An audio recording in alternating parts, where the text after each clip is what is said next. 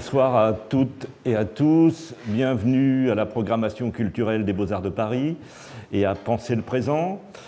Ce soir, nous recevons Nicolas Bourriot, qui est l'un des principaux théoriciens de l'art contemporain français, qui tente de dire, de théoriser, de matérialiser hum, l'art en train de se faire. Et la semaine prochaine, vous m'entendez? Oui.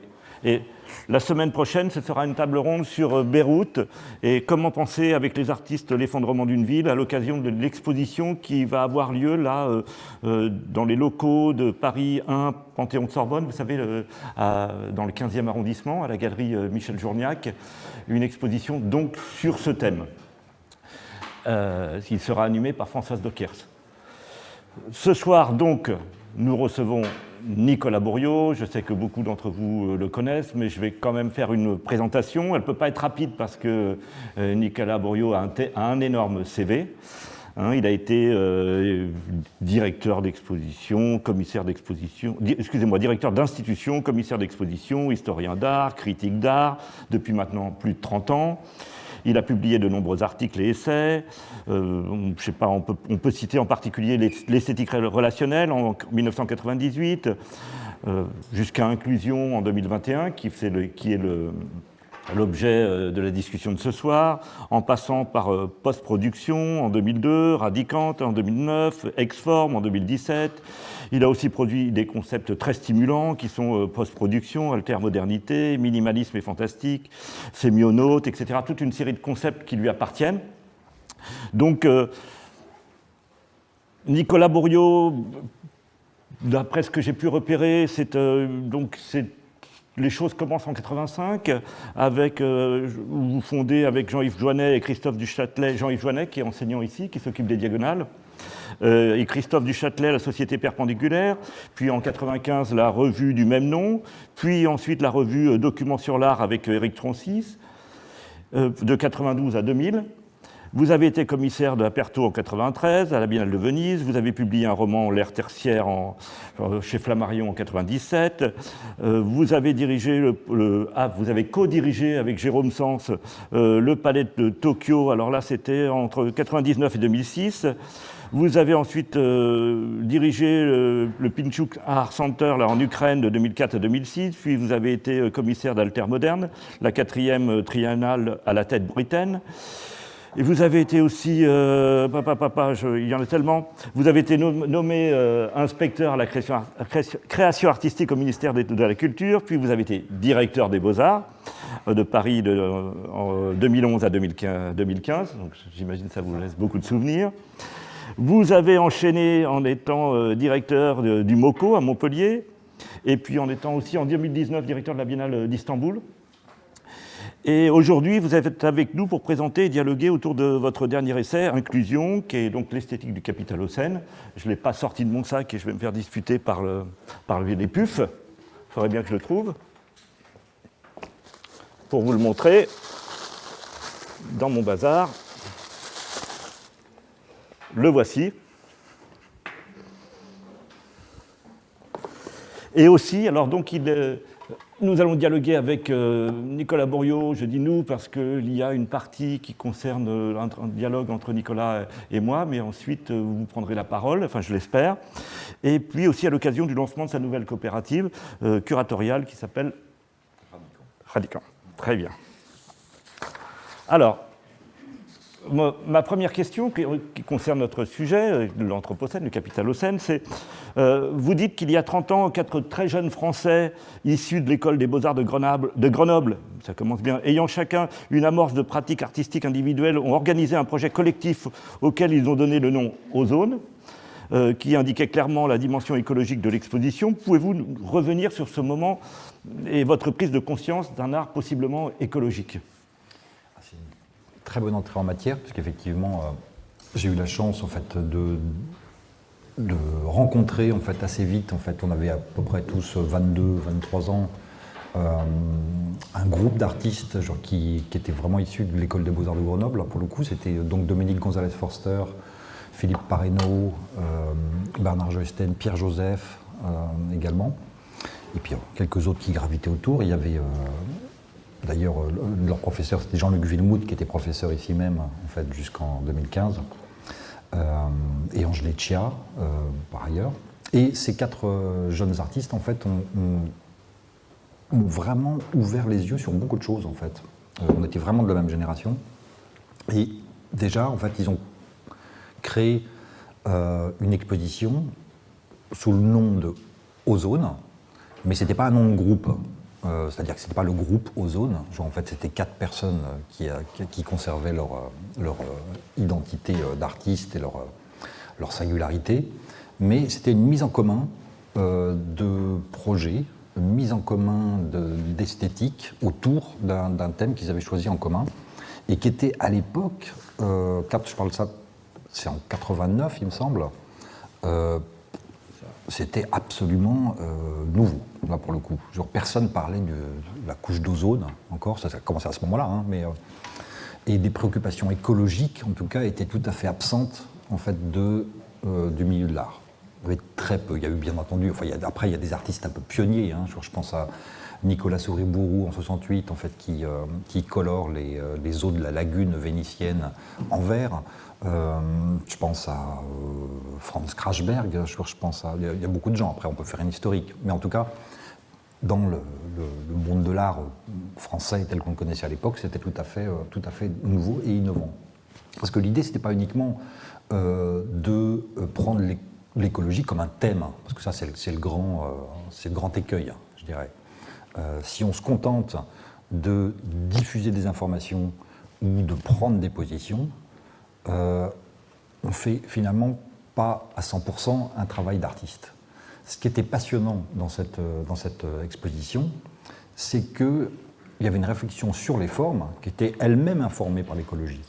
Que la question en fait, de l'écologie était prise dans le dispositif formel, dans le processus de production, etc. etc. Et que pour la première fois, j'ai pu voir justement la possibilité euh, d'un art en adéquation euh, avec euh, ces problématiques-là, qui ne se contentaient pas de les traiter comme des sujets, mais vraiment en adéquation. C'est il, traitait l'image, on peut, on peut résumer ça comme ça. c'est quatre jeunes artistes donc, qui, avaient 24 ans à l'époque, donc ils traitaient l'image comme si il s'agissait d'un euh, élément organique, en fait, finalement.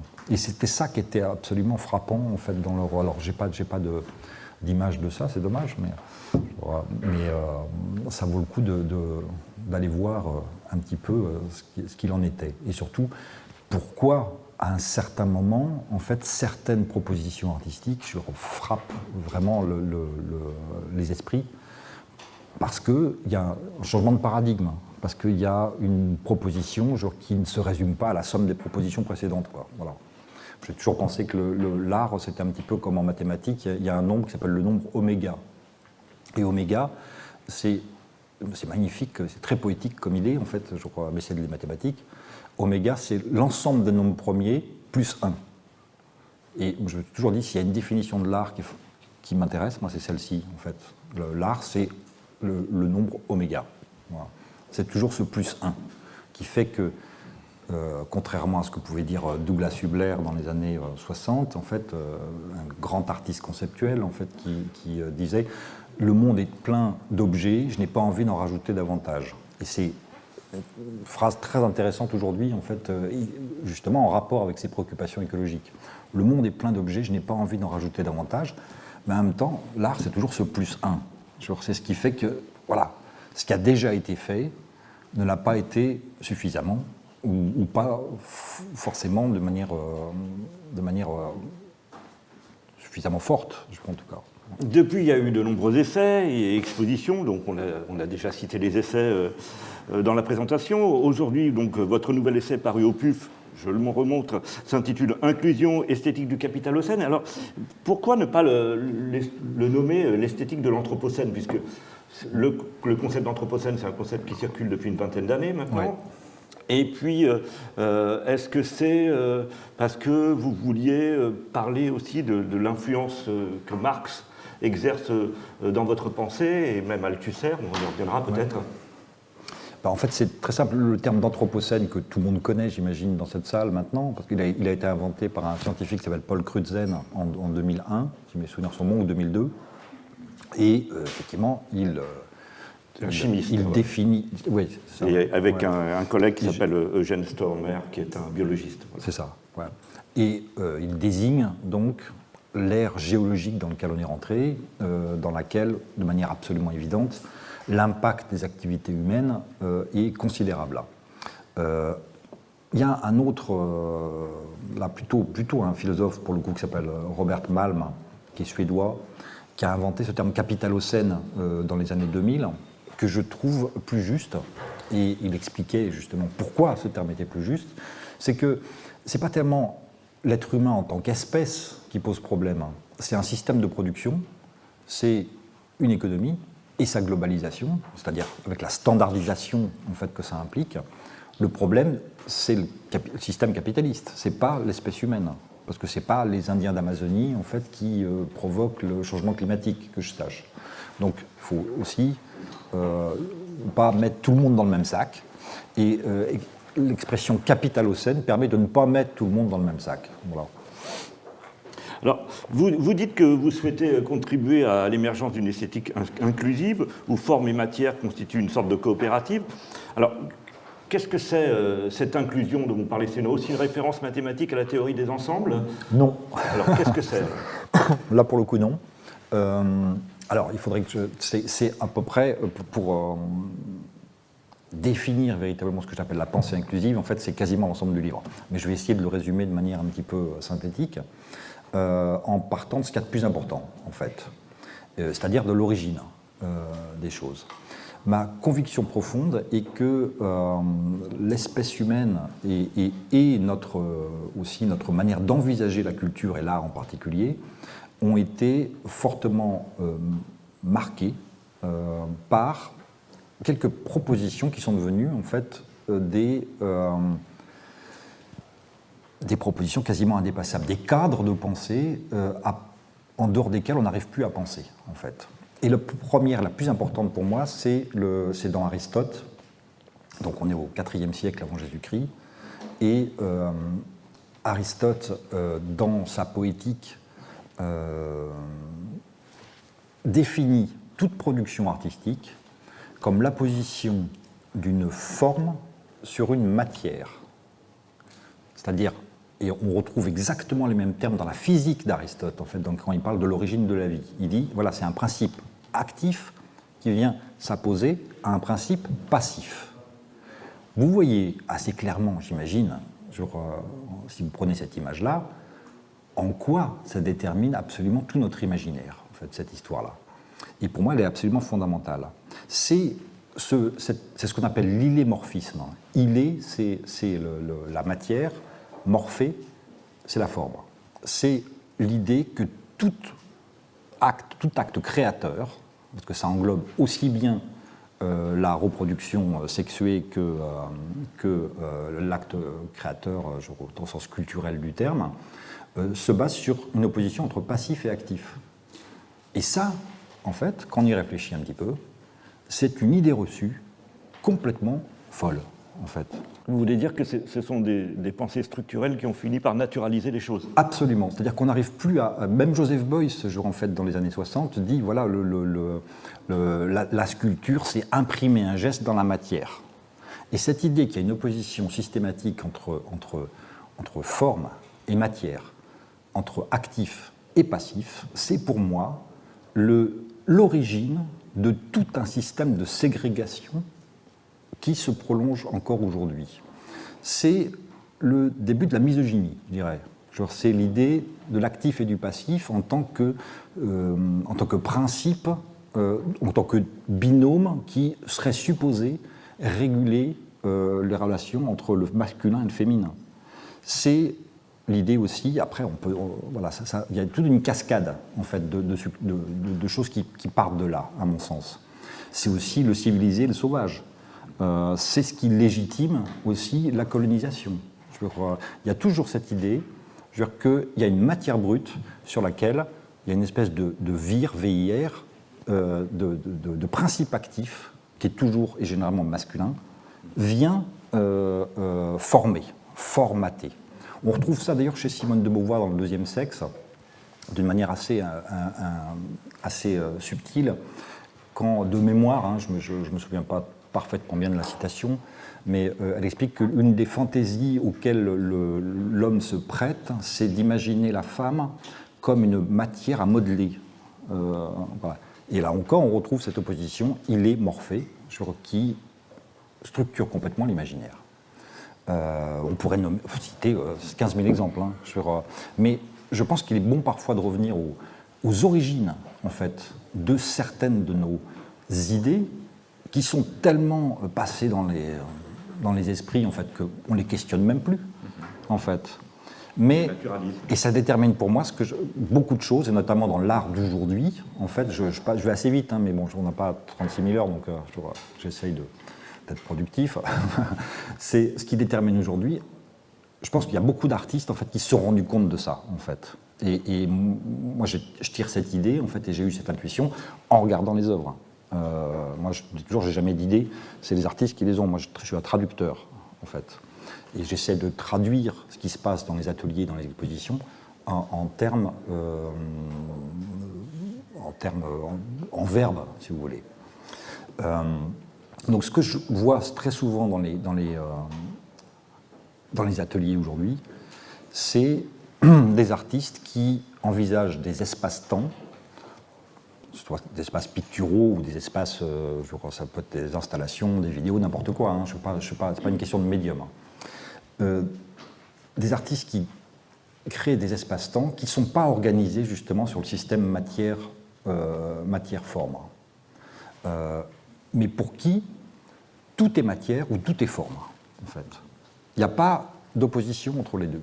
Et imaginez, il y, y, a beaucoup d'artistes en fait, qui ne sont sortis du système euh, figurent sur un fond, ça déjà. Ça, c'est une première chose. C'est un, truc basique, en fait. On ne peut plus représenter le monde comme étant un ensemble de figures sur un fond. Ça a l'air con comme ça, mais, pour moi, c'est absolument fondamental.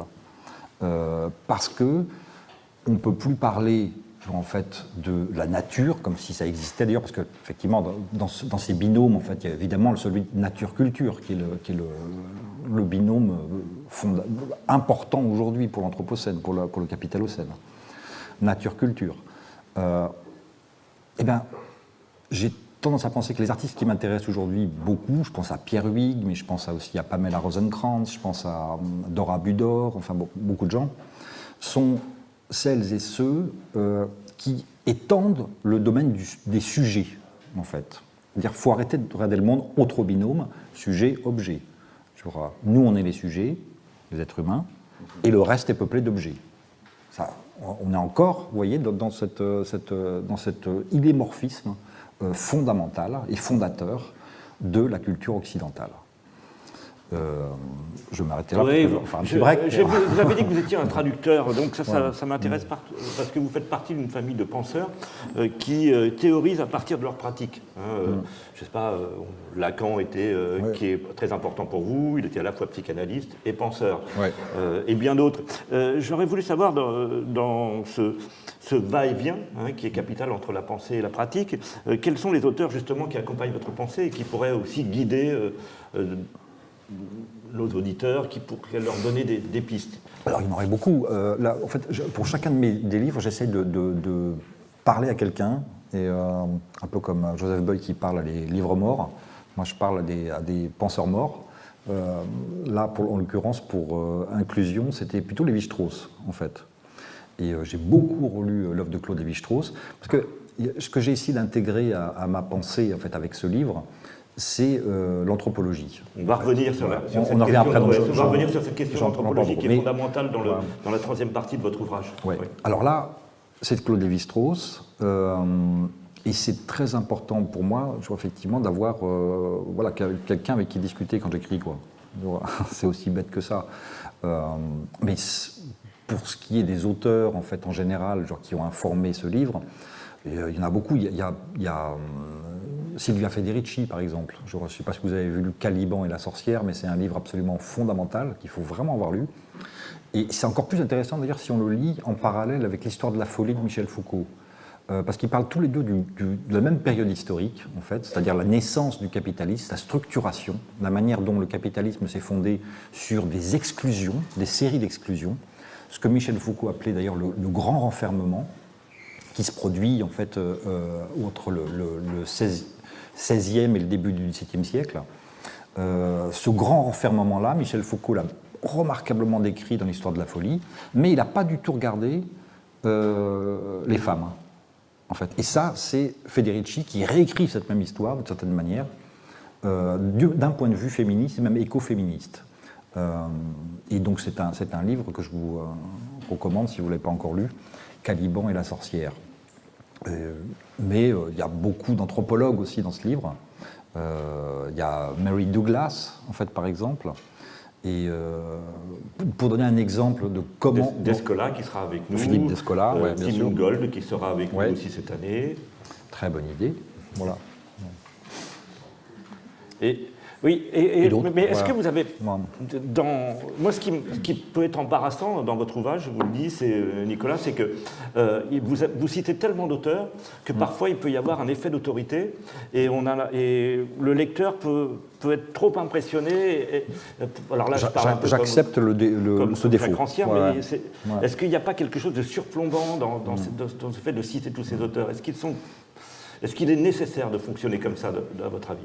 Ben, J'ai du mal à fonctionner autrement, mais euh, je pense que c'est pas euh, pour obtenir un effet d'autorité, parce que je, je, suis très loin de la pensée euh, académique, hein, pour le coup universitaire.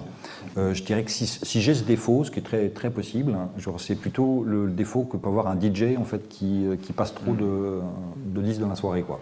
Et c'est vrai que moi, vous, davantage ça. vous me faites penser parfois à Godard. J'ai l'impression qu'il y a une histoire de montage oui, tout à fait. Et vous allez chercher des flux mm. d'énergie. Mm. Euh, et, du coup, euh, c'est vrai qu'on a l'impression que vous sentez... ça, je le revendique, ça, en fait. en fait dans, le début de l'ex-forme, je crois, je crois que c'était... Non, de Radicant, j'explique que, le, livre est comme une sorte de, de, collier, en fait, euh, avec, où je, chaque chapitre, en fait, est une sorte de, clip, en fait, dans le sens joaillier du terme, hein, clip.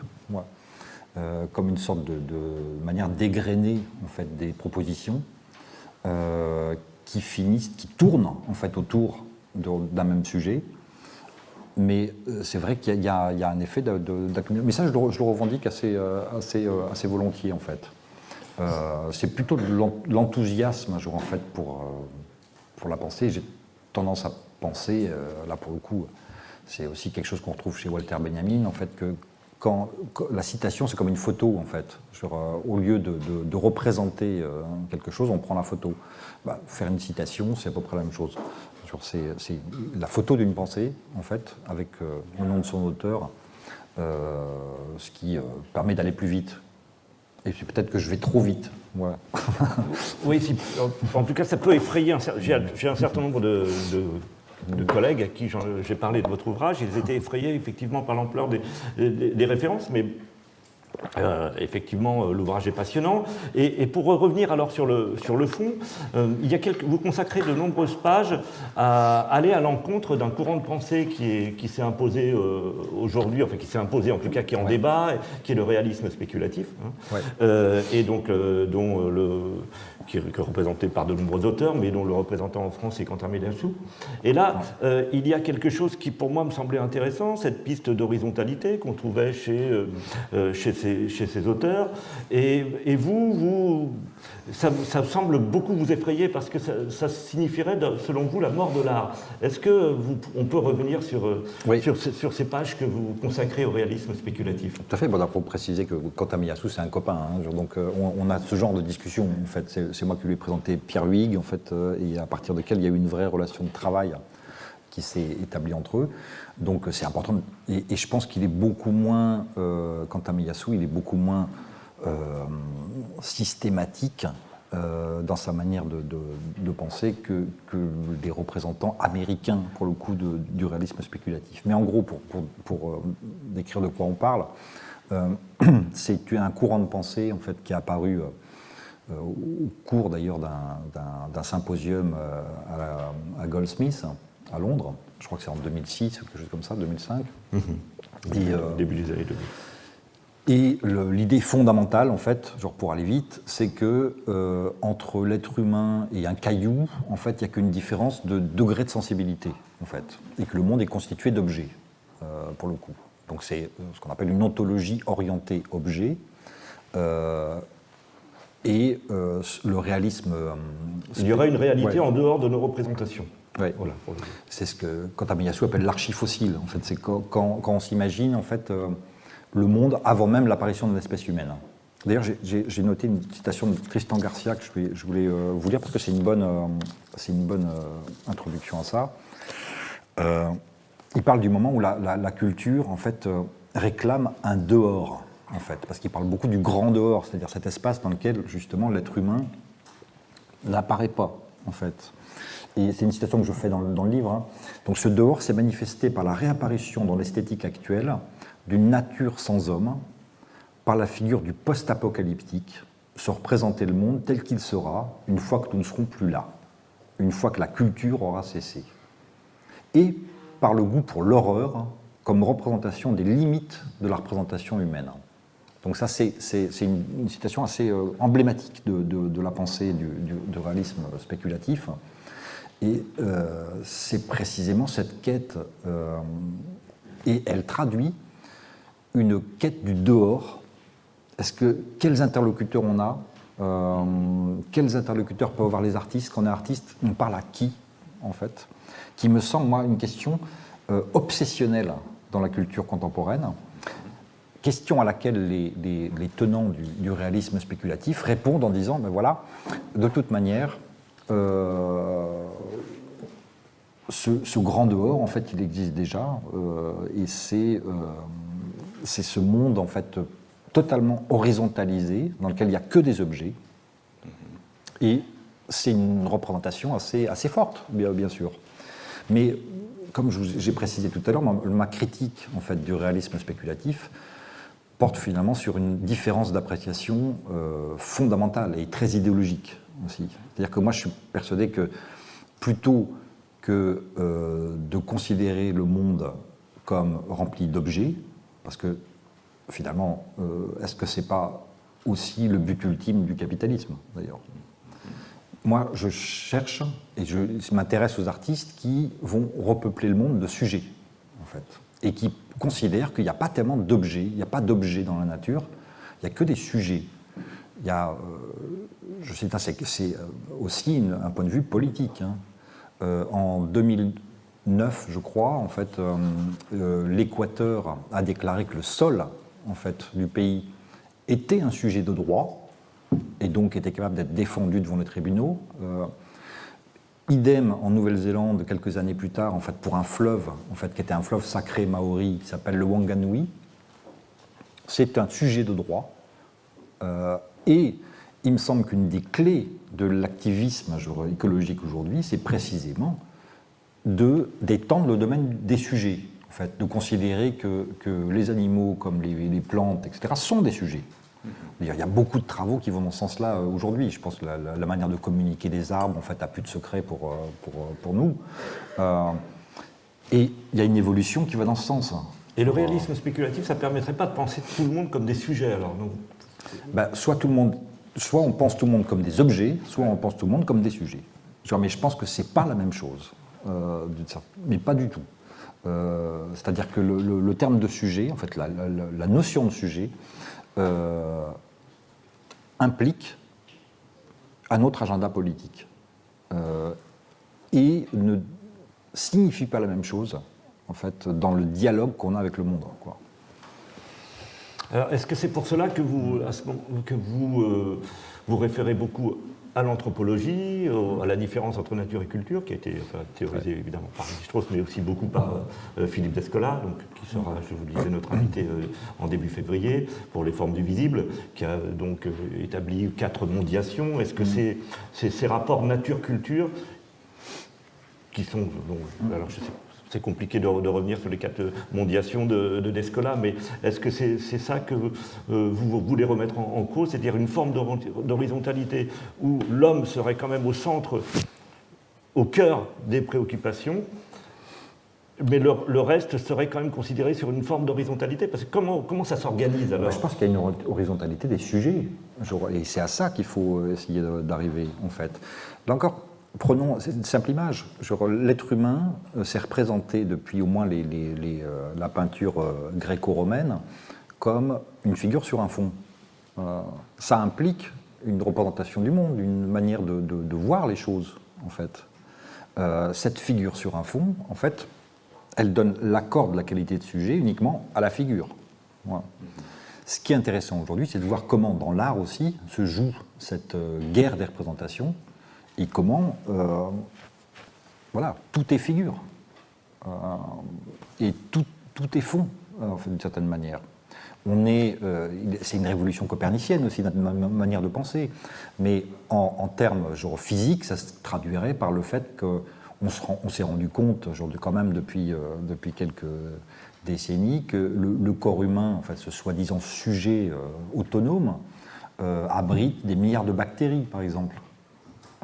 Où est le sujet autonome, en fait? En quoi est-ce que ça ne vient pas heurter nos, représentations? C'est les beaux-arts.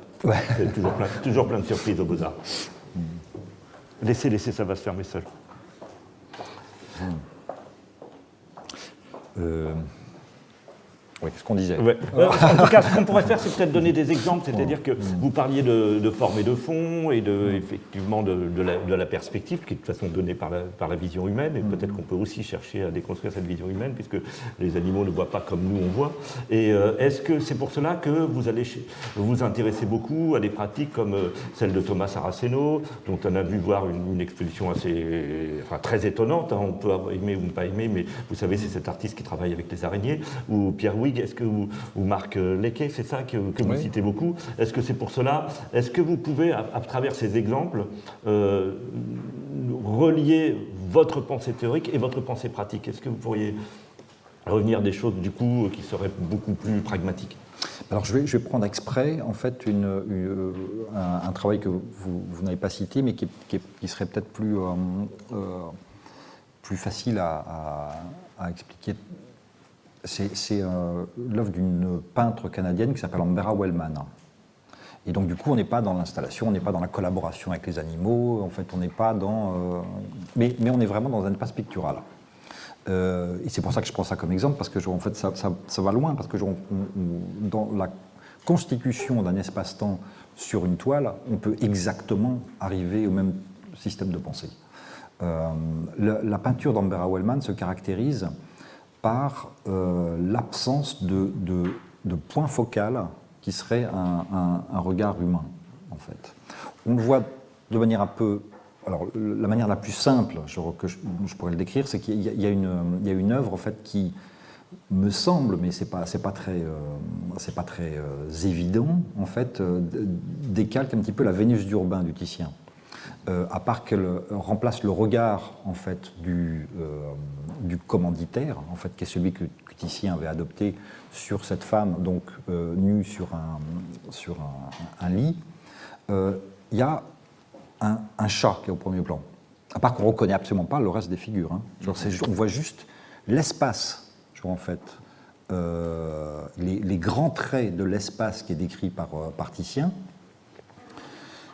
Et des corps qui sont pris dans une euh, sorte d'érotique de, indistincte. Euh, alors c'est très, c'est très chiant en fait de parler de ça en fait sans voir le tableau en fait. Mais, euh, Tout le monde peut regarder sur.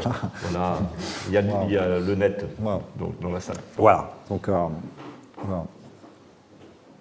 Et ce qui caractérise son, son, son travail de peintre, c'est précisément la destruction de tout point de vue euh, euh, principal en fait sur une scène. Euh, il y a quelque chose. Alors, il, y a, quelque chose de, Francis Bacon en fait dans sa, les fusions en fait qu'elle opère entre les corps, mais pour moi ça va beaucoup plus loin. parce que là, là, pour le coup, en fait, il n'y a ni figure ni fond, en général, dans la peinture d'Ambera Wellman. Et on est dans un espace totalement décentré. et c'est assez passionnant. Et pour moi, c'est pas tellement différent de ce que fait Pierre Huyghe, mm. avec un médium différent, en fait. Mais on voit comment des artistes qui, formellement, n'ont rien à voir, euh, et en tout cas, euh, sont même pas, euh, partagent même pas le même médium, euh, mais comment des manières de penser, des manières de voir, influencent la construction des, des espaces. Moi, c'est ça qui m'intéresse, en fait. D'où votre intérêt pour Saraceno, mais, mais finalement, il n'y a, a, pas a pas un médium qui, serait, euh, qui dirait le monde plus qu'un euh, plus qu'un autre dans, dans votre conception de l'art. Il y a toujours un truc qui m'a vraiment consterné, c'est cette idée que, parce que dans les années 90 euh, ou 2000, en fait, parce qu'on utiliserait Internet ou, les nouvelles technologies, on serait plus. Mm-hmm. Non, c'est pas vrai. En fait, on peut être tout à fait ringard avec les, les derniers outils en fait, euh, de la technologie et avoir une pensée totalement novatrice avec un stylo bille. Euh, c'est jamais une question de médium. Vous dites que euh, l'art et la magie, hein, dans, donc la magie dans les sociétés à chaman, hein, pas, le magicien tel que l'on le rencontre euh, dans nos sociétés, mais celui qui est chaman, donc euh, Corinne Sombrin, sera notre invitée aussi au mois de février, j'en profite pour faire la pub à chaque fois, euh, qui entretient, donc euh, celui de chaman, celui qui entretient une relation avec les esprits, appartiennent tous les deux au domaine de l'efficacité symbolique et que l'art a désormais remplacé la magie. Pouvez-vous préciser aussi ce propos? Parce que, en fait, tout ça, ça part de, des commentaires de Lévi-Strauss, justement, dans un petit livre genre, qui s'appelle Introduction à l'œuvre de Marcel Mauss, euh, dans lequel il, retrouve certains textes de Marcel Mauss, en fait, qui, est un grand anthropologue du début du XXe siècle.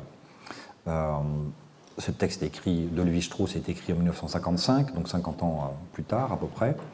Et Marcel Mauss a écrit un grand livre sur la magie, en fait, un grand livre d'anthropologie sur la magie. Et c'est sur la magie, je crois. Et Lévi-Strauss s'attarde un petit peu sur une, euh, notion euh, évoquée par Marcel Mauss, qui est euh, la, notion de mana, M-A-N-A, mana.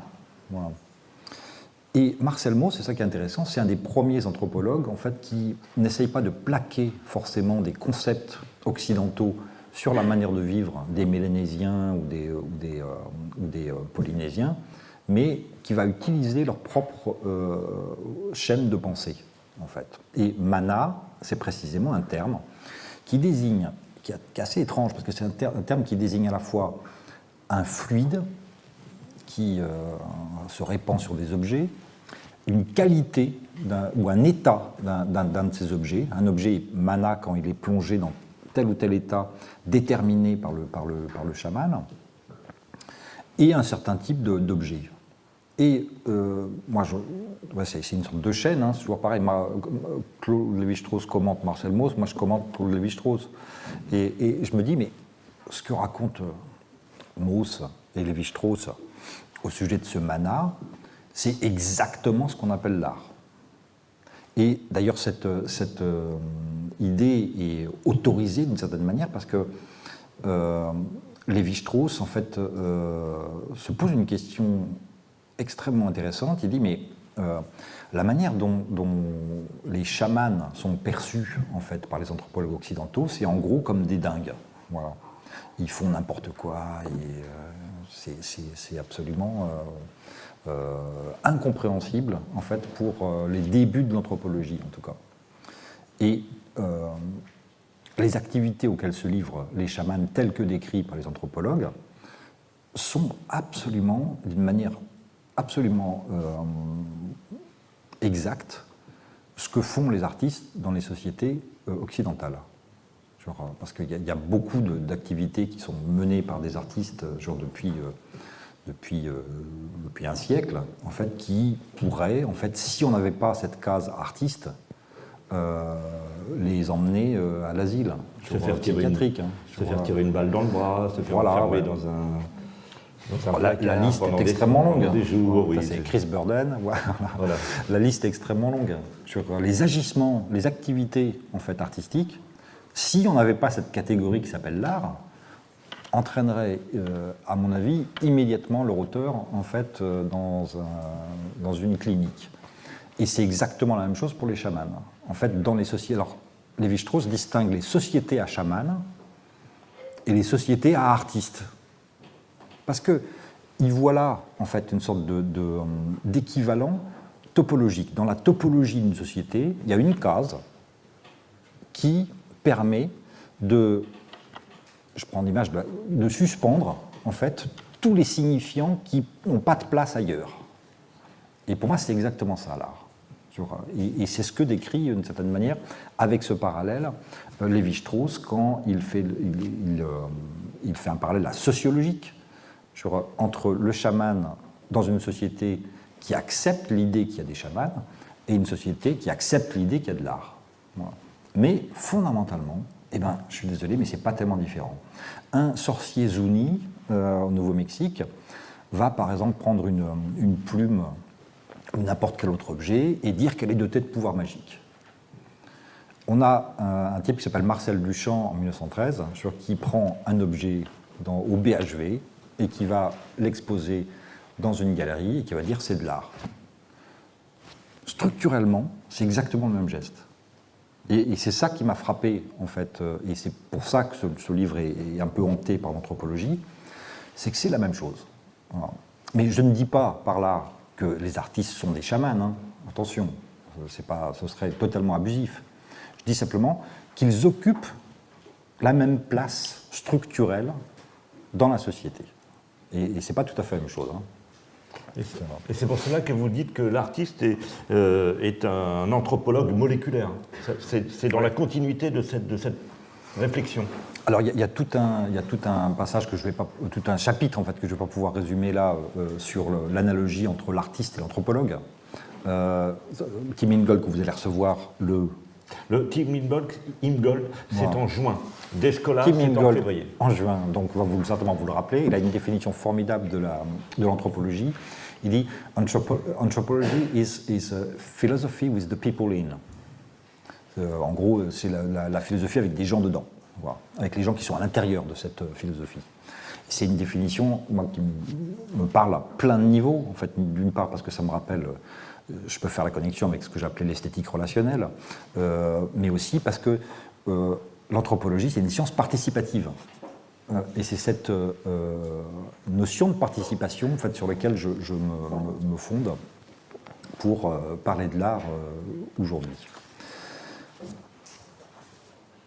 Euh, j'ai perdu le. J'ai parlé de Tim Ingold et du coup ça m'a. On parlait d'anthropologie, d'anthropologue moléculaire. Ah oui, moléculaire, ouais. Pourquoi moléculaire euh, Je suis une molécule, disait. Pourquoi moléculaire Moléculaire, moléculaire. Euh, il y, a, là encore, je, vais essayer d'aller vite, mais il, y a, un très, très, beau texte auquel vous pouvez vous référer aussi, qui est le texte de Félix Guattari, le grand compagnon de, Gilles Deleuze, euh, qui était euh, psychiatre et psychanalyste, euh, entre autres. Il a écrit un petit bouquin qui s'appelle la, Révolution moléculaire, en fait, qui est assez prophétique. En fait. Ce texte date de la fin des années 70, et il explique que le capitalisme, en fait, a molécularisé ses outils de répression, en fait. C'était qu'avant, on avait des grands appareils comme ça. Euh, Althusser parlait d'appareils idéologiques d'État. C'est l'Église, l'école, en fait, des, gros appareils euh, idéologiques. Euh, et c'est ce qu'on appelle le molaire. Le molaire, c'est ce qui a une masse en fait importante, ce qui est, ce qui est un bloc en fait.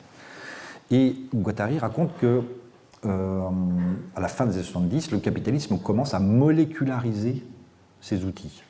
Et c'est littéralement ce qu'on voit aujourd'hui. C'est pas très loin non plus des théories de Michel Foucault sur le micro-pouvoir, euh, qui montre qu'il n'y a pas un seul bloc de pouvoir, mais qui se, dissémine et se répand un peu partout. J'appelle euh, anthropologie moléculaire euh, une, manière de faire de l'anthropologie qui montre les effets des activités humaines sur toutes les autres sphères en fait. Et ces effets, ils sont moléculaires, précisément. Euh, les artistes s'intéressent à ça et, au lieu de regarder le monde euh, comme un ensemble de produits, d'objets, euh, justement, regardent le monde sous l'angle des molécules qui composent la société dans laquelle on, vit, qui composent les décors dans lesquels on vit, les objets qu'on utilise, les produits qu'on manipule, etc. etc. J'ai fait une exposition euh, à Montpellier en 2018 euh, sur ce sujet qui s'appelait Crash Test, dans lequel il y avait, je crois, d'ailleurs, cinq ou six anciens euh, de, l'école des beaux-arts. Enzo Mianès, Aude Parisé, Juliette Bonnevio, Caroline Corbasson et, quelques autres. parce que ce qui est, le point commun qui existait entre, entre tous ces artistes, c'est un regard non plus sur les masses, mais sur les molécules qui composent le monde. Et là encore, ce n'est pas une question de médium. C'est là où c'est intéressant, c'est qu'il y a à la fois de la peinture, de la vidéo, des objets, ce n'est pas la question. Euh, et de, certaine manière, c'est de moins en moins la question. Parce que ce qu'on appelle les nouvelles technologies, aujourd'hui, elles sont assez anciennes hein, déjà. Donc, euh, donc l'anthropologie moléculaire, euh, c'est rendre compte du monde dans sa dimension moléculaire, dans sa dimension quasiment de, la dimension de l'invisible, en fait. Parce que euh, si pour Karl Marx, en fait, au XIXe siècle, le grand agent de l'histoire, c'était le prolétariat, c'est quoi l'agent de l'histoire aujourd'hui, sinon des choses qu'on ne voit pas à l'œil nu? Grand agent de l'histoire, le virus. Agent de l'histoire, le, glyphosate. Agent de l'histoire, les gaz lacrymogènes. Euh, agent de l'histoire, euh, faire la liste, euh, c'est la plupart des choses qui sont véritablement importantes aujourd'hui, je suis désolé, mais c'est des choses qu'on ne voit pas. Et je pense qu'une des, vertus et des, qualités fondamentales des artistes, c'est précisément de nous faire appréhender, sinon nous faire voir parfois, ces choses absolument invisibles qui déterminent nos vies. Voilà, c'est autour de ça que s'articule la question de l'anthropologie moléculaire. Là, je voudrais quitter un peu le, propos d'inclusion, mais vous, êtes revenu à Paris, vous étiez euh, à Montpellier. Euh, maintenant, vous avez créé euh, une coopérative curatoriale. Alors, qu'est-ce que c'est cette coopérative? En quoi elle va prolonger c'est une usine à penser, c'est aussi une usine à faire, comme vous, comme vous souhaitez faire. C'est toujours mêler la pratique et la théorie? Comment ça va se passer? Alors, je précise en, introduction, donc euh, ces quatre dernières années, cinq dernières années, j'étais effectivement à Montpellier où j'ai créé une nouvelle institution qui s'appelle le MOCO, Montpellier Contemporain, euh, qui réunissait euh, un centre d'art qui s'appelle la Panacée, un nouveau lieu qui a ouvert en 2019 qui montrait uniquement des, projets curatés à partir de collections, publiques ou privées d'ailleurs, et l'école des beaux-arts de la ville. Donc j'ai eu la, chance de continuer à diriger une école des beaux-arts entre 2015 et, aujourd'hui. En fait, bon, ça, cette partie-là s'achève pour moi. Mhm. mais euh, ça me paraissait extrêmement important, justement, et c'est une des choses que j'avais essayé de, faire ici. En fait, c'est de, lier plus profondément euh, l'exposition, euh, les, programmation avec des artistes et, l'enseignement. Euh, alors, comme il y a eu un, nouveau maire euh, élu en, 2020 euh, et qu'il avait un copain à placer, en fait, donc ça m'a permis de revenir à Paris, c'est très bien. et je me suis dit, tout, le monde me posait la question de savoir si j'allais me présenter ici au Palais de Tokyo, au MUDAM, à Luxembourg, au MACBA, etc je me suis dit, mais j'aurais eu l'impression, et dans chacun des cas, pour des raisons différentes d'ailleurs, de, faire un truc que j'avais déjà fait en fait. Et je crois que c'est ça ma, ma hantise, d'une certaine manière. Et c'est ce qui fait que je me suis dit, mais qu'est-ce que j'ai jamais fait euh, Bon, il y a plein de trucs, hein, mais en tout cas, dans le monde de l'art, en fait, aujourd'hui, qu'est-ce que je peux faire que j'ai jamais fait? Voilà, c'est plutôt ça la question. Et euh, après avoir passé toute ma carrière dans le service public, euh, j'ai fait un diagnostic qui est que, un, dans les institutions aujourd'hui, il n'y a plus tellement de frontières, en fait. Il y a une vraie porosité entre, entre le marché de l'art et les institutions, de plus en plus l'influence des grands collectionneurs, etc. etc. On verra à l'occasion de l'exposition Charles qui est à la fois au Centre Pompidou et, et euh, la Bourse du Commerce, c'est quand même une chose assez inédite. Ah ben, il y a plein de choses assez inédites là, depuis 4-5 ans, c'est assez frappant. Mais... Donc, qu'est-ce que ça veut dire quoi? Euh, J'ai plus l'impression, parce que déjà il n'y a plus de politique culturelle en fait. Euh, vers, je pense pas. En fait, très franchement, en fait, j'ai l'impression que le, ministère de la Culture a un peu démissionné peux le dire maintenant, hein. je m'en fous. Mais c'est vrai, il n'y a plus de politique culturelle. Euh, J'ai pas l'impression que l'exigence, en fait, euh, qui pour moi a toujours été associée au service public, je reçois défendue véritablement, en fait, euh, dans, le, dans, le, réseau euh, des, des, institutions françaises. donc pour moi, j'avais toujours tracé une ligne entre les deux, mais je pense que cette ligne entre privé et public, elle est de plus en plus insignifiante. Euh, et en tout cas, c'est plus là que ça se passe. Il y a un moment où on raisonne figuratif, abstrait. En fait, ça, c'est les années 50. Puis après, bon, figuratif, abstrait, bon, aujourd'hui, c'est plus une ligne de, partage entre, les choses. Eh bien, dans la société en général aujourd'hui, j'ai bien peur que privé-public, ce soit plus vraiment la ligne de front et qu'il faut aussi essayer de réformer le secteur privé, il faut aussi de réformer le marché de l'art, il faut aussi essayer de, travailler euh, avec les mêmes valeurs que celles qui présidaient à nos actions dans le service public, euh, aller les porter ailleurs.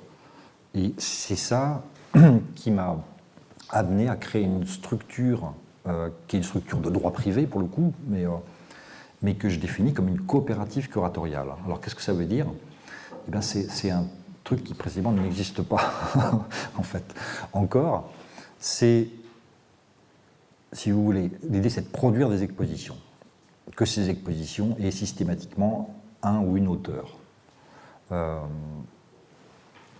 le modèle économique, euh, il ne s'agit pas de gagner de l'argent, il s'agit de, de, pouvoir faire la prochaine exposition, en fait, en gros, repose sur à la fois euh, la vente des œuvres, la vente des expositions, quand elles peuvent tourner dans, euh, plusieurs lieux. Et, euh, mais à part qu'on ne défend pas, on ne représente pas d'artistes, en fait. On peut travailler avec quasiment tous les artistes qui nous intéressent. Enfin, je suis en train de, faire la première exposition de Radicant avec un S, donc c'est le nom de cette coopérative qui aura lieu en fin avril, euh, la semaine d'ouverture de la Biennale de Venise à Venise. Donc l'idée, c'est de, voilà, d'aller au cœur du truc. Euh, et c'est une exposition qui s'appelle Planète B. Euh, et qui porte sur. C'est une petite subdivision de ce, de ce livre. En fait, c'est l'esthétique du capitalocène, mais avec la, la, la mise en jeu d'une vieille notion complètement euh, qui est associé à une espèce de romantisme, etc., c'est la notion de sublime. Et euh, cette exposition va essayer de montrer comment cette vieille notion du sublime, une fois débarrassée de son romantisme, euh, est tout à fait adéquate et intéressante si on veut comprendre l'art d'aujourd'hui.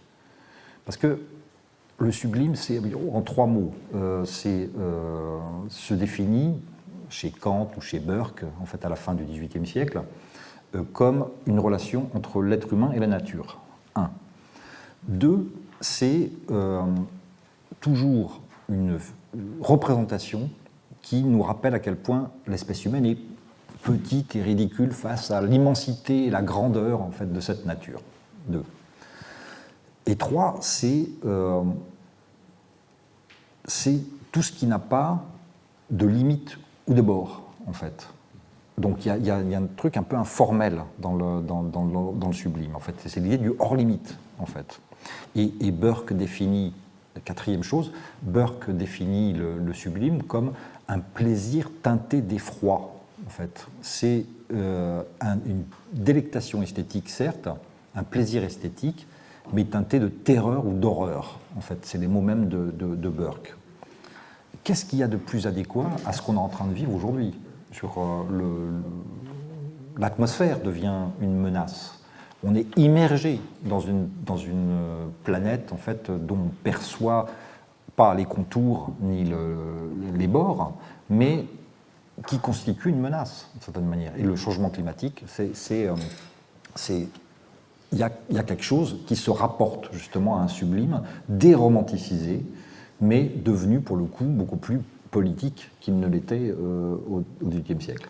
Donc euh, ce petit détour étant fait, donc la première exposition, ça s'appellera comme ça, Planète B, euh, c'est une, équipe qui a géométrie variable. Comment ça, va, comment ça fonctionne Alors, il y a, cinq personnes qui produisent les expositions avec moi, en fait, qui, qui font les, Il y a une personne qui s'occupe des, éditions, enfin, des, livres qu'on va publier pour, chaque projet qu'on va faire. Une personne, Barbara Lagier, qui s'occupe de, l'organisation des expositions. Euh, euh, Cyril Troubesco qui s'occupe de tout ce qui est commercial, en mhm. fait, parce que moi je suis, nul dans ce genre de truc, donc c'est pas du tout mon. D'accord mon truc, donc autant s'adresser à des, gens qui, sont capables. Euh, et donc oui, c'est une très petite équipe. Et ensuite, euh, il y a une dizaine en fait de, de, curators en fait euh, à Paris, à New York, en, Amérique du Sud, etc. Avec qui j'ai envie de travailler, qui nous envoie, qui me proposent des, des, projets en fait. D'accord. C'est un peu ça l'idée. Petit à petit, ça va se structurer d'une autre manière. J'aimerais bien que ça devienne une véritable coopérative euh, c'est-à-dire que les curators en question aient, aussi un, intérêt euh, durable euh, dans, cette entreprise. Mais l'idée, c'est que chacun des curators en fait, est, associé économiquement à, l'ensemble des, transactions. En fait. Donc il y a l'idée d'un cercle vertueux en fait, dans lequel les, gens qui aussi sont qui produisent de la plus-value, qui produisent des perspectives historiques, qui produisent un regard sur l'art, ne soit plus exclu justement de son marché. En fait. Donc là, pour le coup, on, introduit un, nouveau personnage. Il y a, euh, l'artiste et, le curator, en fait, qui sont en face à face, en fait, dans une relation euh, qui peut être commerciale. Très bien, là on est à une heure de discussion, donc je vais vous passer la parole. J'imagine que vous avez d'autres questions à poser. Je vous apporte mon micro de suite.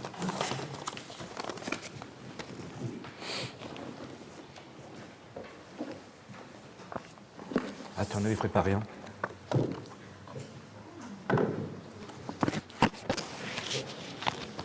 Merci.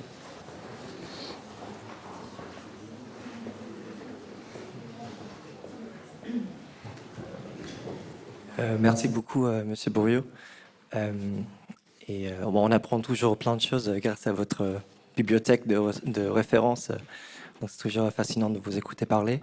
Euh, et, d'ailleurs, j'adore cette idée d'éradiquant. Moi aussi, j'ai j'ai créé une structure un peu avec la même idée de, soutenir ce genre d'artistes qui, historiquement, n'ont pas eu beaucoup de marché et font des œuvres qui sont difficiles à financer.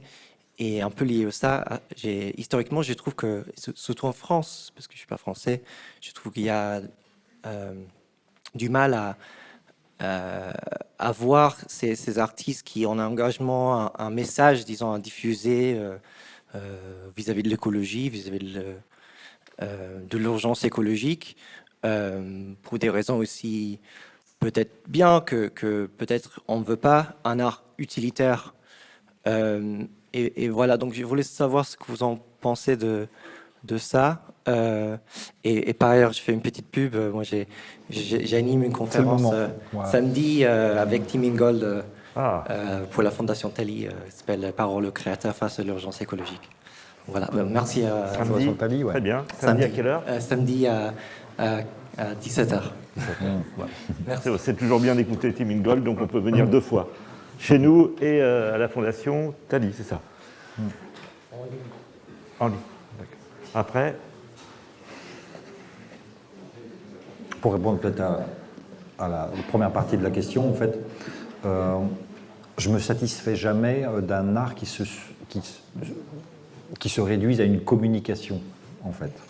Il y a, encore, il y a une très belle conférence de Deleuze sur la l'art, qui est le contraire de la communication, euh, qu'on peut trouver facilement sur YouTube. Euh, c'est bon de la regarder parce qu'on essaye souvent aujourd'hui de réduire l'art justement à une, communication. Mais je pense que c'est pas là que se situe sa, sa, puissance, en fait. Euh, sa puissance se situe au-delà. Euh, et dans un monde qui est de plus en plus euh, utilitaire, justement, et de plus en plus tourné vers une sorte de pragmatisme un peu borné, c'est important de, préserver aussi l'idée même qu'il y ait des choses qui ne servent pas. Et ne pas servir, euh, c'était ça me fait penser à Lucifer qui est non serviam, euh, c'est la, la, phrase de la rébellion, en fait, aussi. Je pense que ne pas se soumettre en fait, à l'utilitarisme global euh, contemporain, c'est assez important. Et l'art, c'est précisément un espace qui, qui ne s'y réduit pas. Oui, moi j'avais une question euh, concernant euh, l'ex-forme aussi.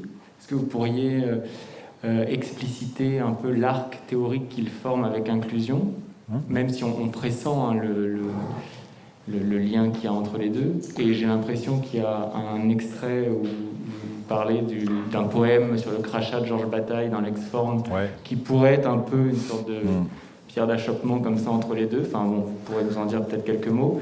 Et enfin, une, une question corollaire qui, euh, qui euh, enfin, en fait, évidemment, je pensais à Emmanuel Ecochia, qui est venu aussi, enfin, c'était en, sur Instagram Live ici au Beaux-Arts, mais est-ce que vous revendiquez une forme de fraternité avec sa pensée ou, ou, ou pas, ou s'il y a des différences, euh, quelles sont-elles Alors, Avec la métaphysique du mélange. Pour, tout à fait en fraternité avec Emmanuel Ecochia. Euh, que je connais depuis euh, assez longtemps, quand il était assistant d'Agamben en fait, à, Venise, euh, et dont je trouve la, pensée extrêmement salutaire aujourd'hui. Je pense à la, vie des plantes, qui est quand même le premier livre justement consacré à une, philosophie du végétal.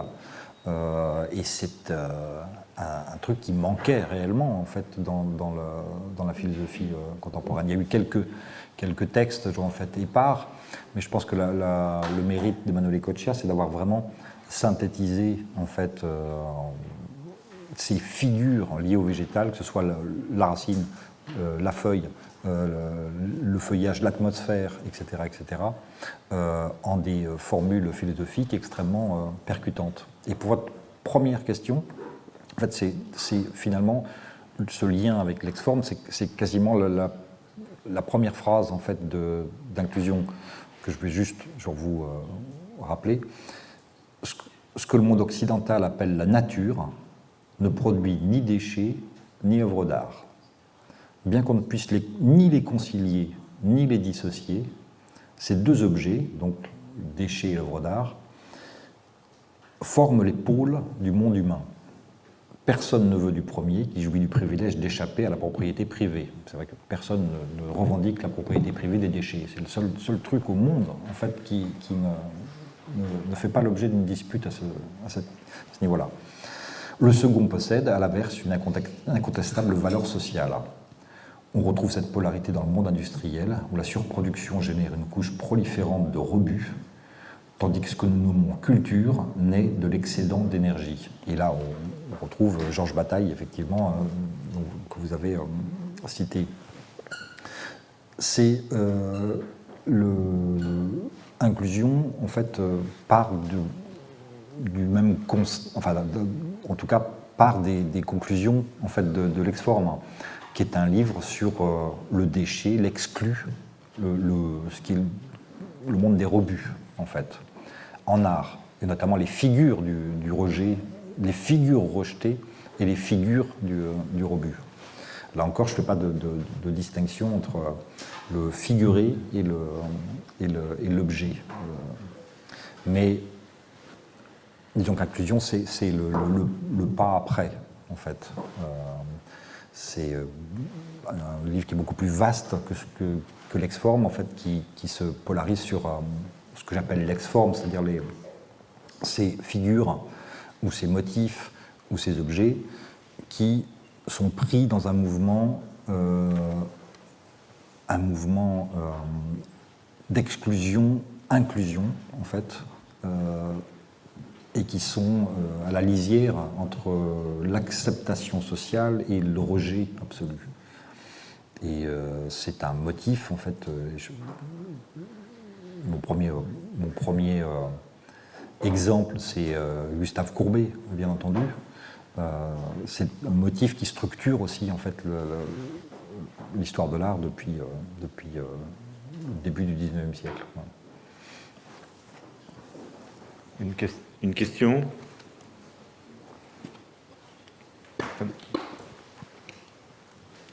Merci.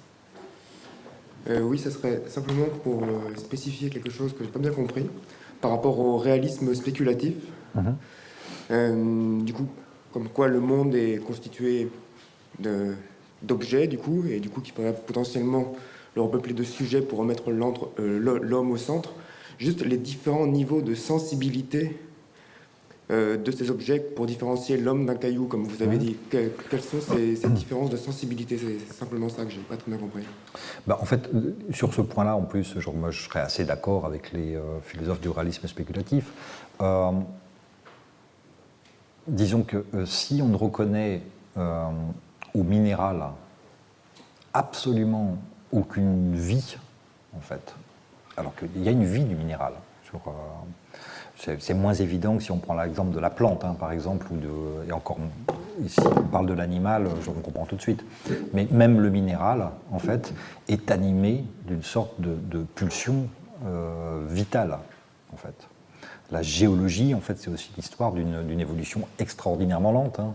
C'est des millions d'années là où une, où une plante euh, en fait, euh, se déploie sur un, temps beaucoup plus court, et un être humain euh, également.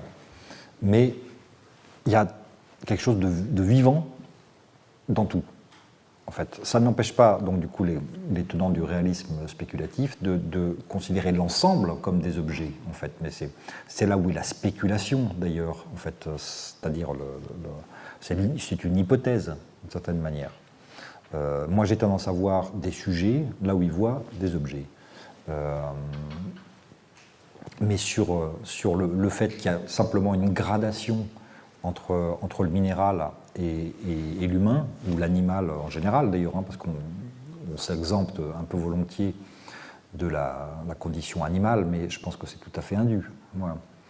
Simplement, l'être humain par rapport à l'animal, c'est euh, un, animal qui a appris très tôt à maîtriser ce qu'on appelle la distance. C'est-à-dire que les premiers outils en fait, construits par les, euh, par les premiers humains sont des outils qui permettaient de prendre de la distance avec le monde. Hein, sur la, la pierre pour casser, et ensuite surtout les outils pour lancer. Le lancer, c'est un geste absolument fondamental. Vous allez dire que ça n'a rien à voir avec ce que vous m'avez demandé, mais, mais si. C'est un geste absolument fondamental parce que c'est à travers ce geste que l'être humain prend sa distance avec tous les autres animaux, en fait, qui ne sont pas capables d'action à distance. Et c'est cette distance-là qui nous constitue euh, anthropologiquement euh, en tant qu'espèce assez à part. on est simplement des animaux distants. Et il euh, n'y a, pas d'un côté en fait des objets et de l'autre côté nous, ou, des, ou des, formes vivantes assujetties et, d'un côté nous, les humains, mais une gradation qui va du caillou effectivement jusqu'à jusqu'à l'être humain. on ne peut pas pas non plus exagérer je sur la force vitale du caillou. Hein, ne me, faites, pas dire ce que j'ai pas dit. Mais, euh, mais euh, et en tout cas, ça, beaucoup, cette, cette, équivalence-là est beaucoup plus revendiquée justement par les tenants du réalisme spéculatif que, par moi d'ailleurs. Mais, mais après tout, pourquoi dénuer euh, au caillou ça, son statut de, sujet, même si c'est un, sujet assez minimal. Hein, voilà. Je vous remercie. Une autre question?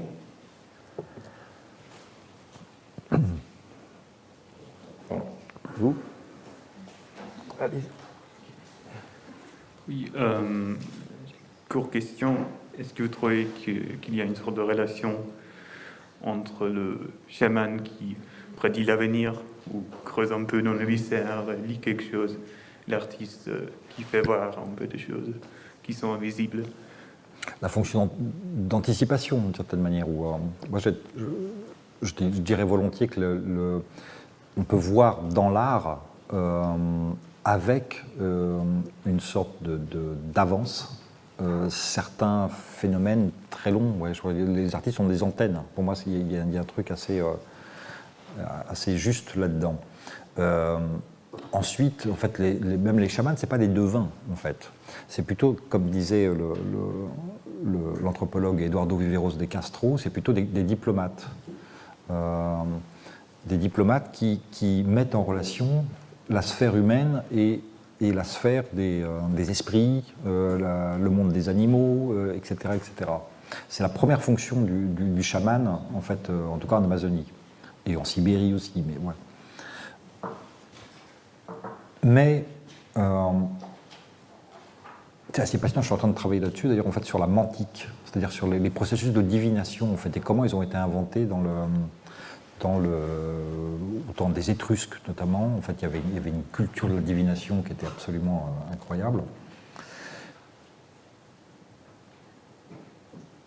Mais qu'est-ce que je voulais dire à ce sujet? Disait que. Je suis parti sur la mantique, là, ça m'a. Que, que, les artistes pouvaient, comme les chamans, rendaient visible l'invisible d'une certaine manière.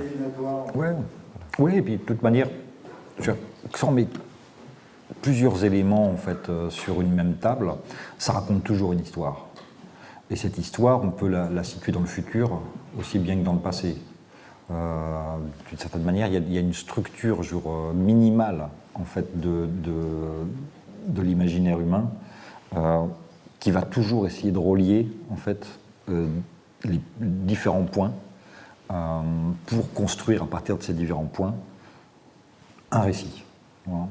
Et c'est ce récit-là qui fait l'histoire de la culture en fait. Genre ces récits-là.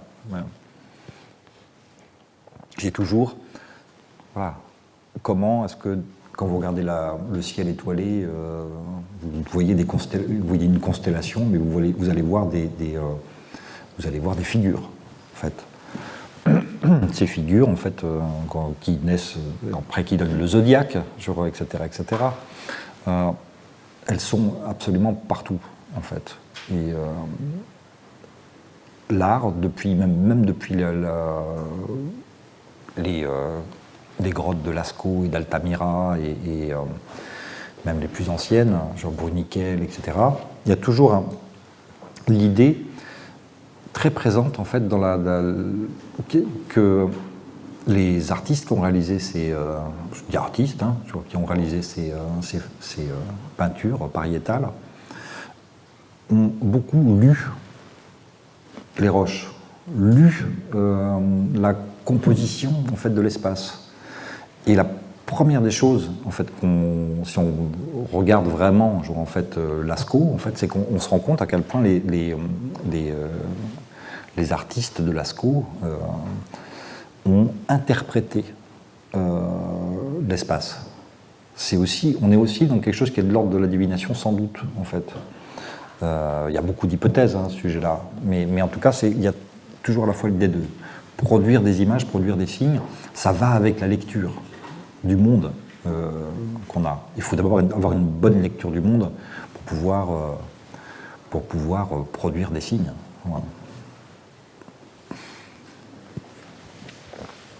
une bonne lecture pour produire des signes. Il y a quelqu'un veut enchaîner? on vous remercie Nicolas. Plus, plus de questions? Alors on remercie Nicolas. Merci, Merci beaucoup. Merci d'avoir été avec nous Nicolas.